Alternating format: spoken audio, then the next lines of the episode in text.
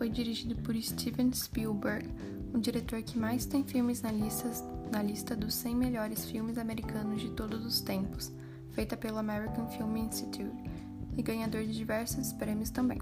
Ele foi diretor de outros filmes, como ET, o Extraterrestre, Tubarão, O Resgate do Soldado Ryan e A Lista de Schindler, com o qual ele ganhou seu primeiro Oscar de melhor direção.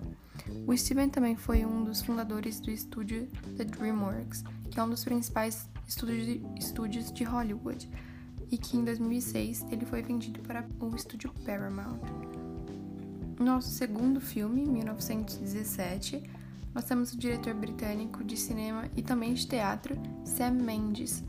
Também foi vencedor de muitos prêmios e dirigiu muitos filmes, incluindo alguns das séries do 007, Estrada para a Perdição, Beleza Americana e muitos outros. Os seus prêmios incluem ao todo os Oscar, Oscars, BAFTAs, Globos de Ouro, Critics' Choice Awards e mais outros prêmios. Aproveitando a temática dos prêmios, que foram recebidos todos esses pelos próprios diretores, os filmes também receberam muitos. Cavalo de Guerra ganhou em 2011 o Satellite Award de Melhor Fotografia e em 2012 Critics' Choice Award de Melhor Fotografia também e o AFI Melhor Filme do Ano. Em 2020, o filme 1917 ganhou Oscars de melhor fotografia, melhor mixagem de som, melhores efeitos visuais, os BAFTAs de melhor direção, melhor filme britânico, melhor fotografia, melhores efeitos visuais e melhor som, e o Globo de Ouro de melhor filme dramático e melhor diretor. Então, feita essa apresentação da produção dos filmes, eu vou entrar agora no cenário dos filmes propriamente em Cavalo de Guerra, no início, é mostrado o começo dos alistamentos dos soldados, quando eles anunciam que a guerra vai começar, então os soldados precisam começar a se alistarem. Na Primeira Guerra, eles nunca tinham visto um conflito dessa magnitude, dessa grandeza, e por isso eles faziam filas para se alistarem, ficavam felizes, empolgados, eufóricos, as esposas ficavam todas orgulhosas e os próprios países também incentivavam o alistamento com inúmeras propagandas nacionalistas, incentivando eles a lutarem pelo país, defenderem o país.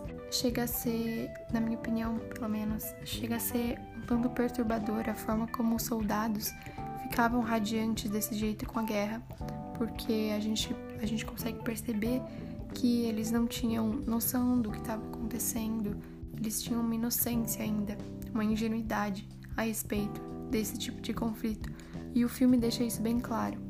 Porque, junto com os momentos de desolação, medo, adrenalina, perceptível o assombro dos personagens, eles ficam surpresos com o passar dos acontecimentos em que eles se encontram e aos poucos eles vão percebendo o que realmente significa ir para a guerra, que não era o que eles estavam pensando, que não era como eles estavam pensando que seria.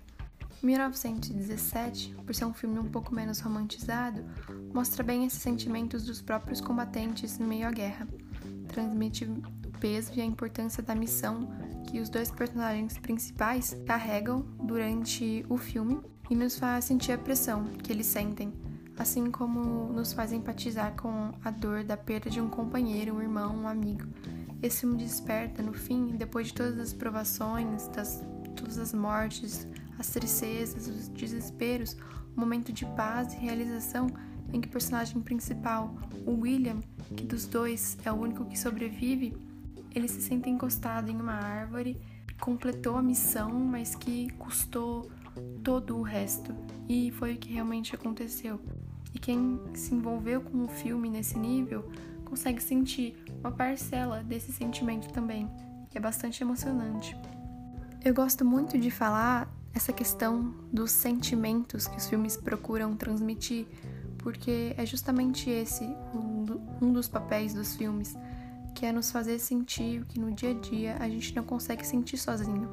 A primeira cena vertical, que é vista de cima para baixo do campo de uma das batalhas no filme de Steven, é bem impactante porque a gente consegue ver muitos corpos de cavalos, mais até que o de homens ou pelo menos eles são mais visíveis que os dos homens. Nesse filme é retratado o impacto da guerra nos animais também, além dos homens, Calcula-se que foram usados 16 milhões de animais, entre eles cavalos, mulas, porcos, pombos, ratos, golfinhos, elefantes, cães, canários e até mesmo morcegos. O filme mostra como os cavalos são praticamente descartados quando eles não ficam, quando eles não estão mais aptos para a guerra, quanto deles são mortos e como eles são abusados até e maltratados também, servindo de barreira contra o inimigo, tendo que puxar tanques pesados, carregar muito peso e andar longas distâncias para no fim quando eles não tiverem mais energia, não tiverem machucados, eles serão sacrificados. A necessidade é a mãe da inovação. É uma frase de Platão que pode ser diretamente relacionada com esses dois filmes, porque eles apresentam muitas das tecnologias e inovações da época, as mesmas que a guerra fez necessária de serem criadas. As trincheiras, por exemplo, que são valetas de quilômetros escavados manualmente, formando corredores fundos e cercados por arame farpado, onde os soldados ficam abrigados por meses, foram uma dessas inovações que teve na Primeira Guerra. Ali tinham ratos, piolhos, pulgas, lama e umidade. Temos também as metralhadoras, que conseguiam atirar de 600 até 1.200 projéteis por minuto ou seja, muitas vítimas. E na Primeira Guerra elas foram aperfeiçoadas, porque antes da Primeira Guerra as metralhadoras já existiam, mas na Primeira Guerra elas foram inovadas, ficando mais leves, de mais fácil transporte e acopladas aos tanques e aos aviões também. E esses tanques, os aviões e também os dirigíveis foram também outras inovações da guerra. O uso de armas químicas também foi inaugurado nessa guerra, que são gases tóxicos ou gases asfixiantes, e entre eles muito usado foi o gás mostarda. E os soldados passaram a ter que usar máscaras, assim como os cavalos. Se você pesquisar imagens, aparecem fotos de soldados com os cavalos, os dois de máscara. Os submarinos também foram inovações da Primeira Guerra e eles destruíram milhares de embarcações e dificultaram o comércio marítimo e o abastecimento dos países inimigos.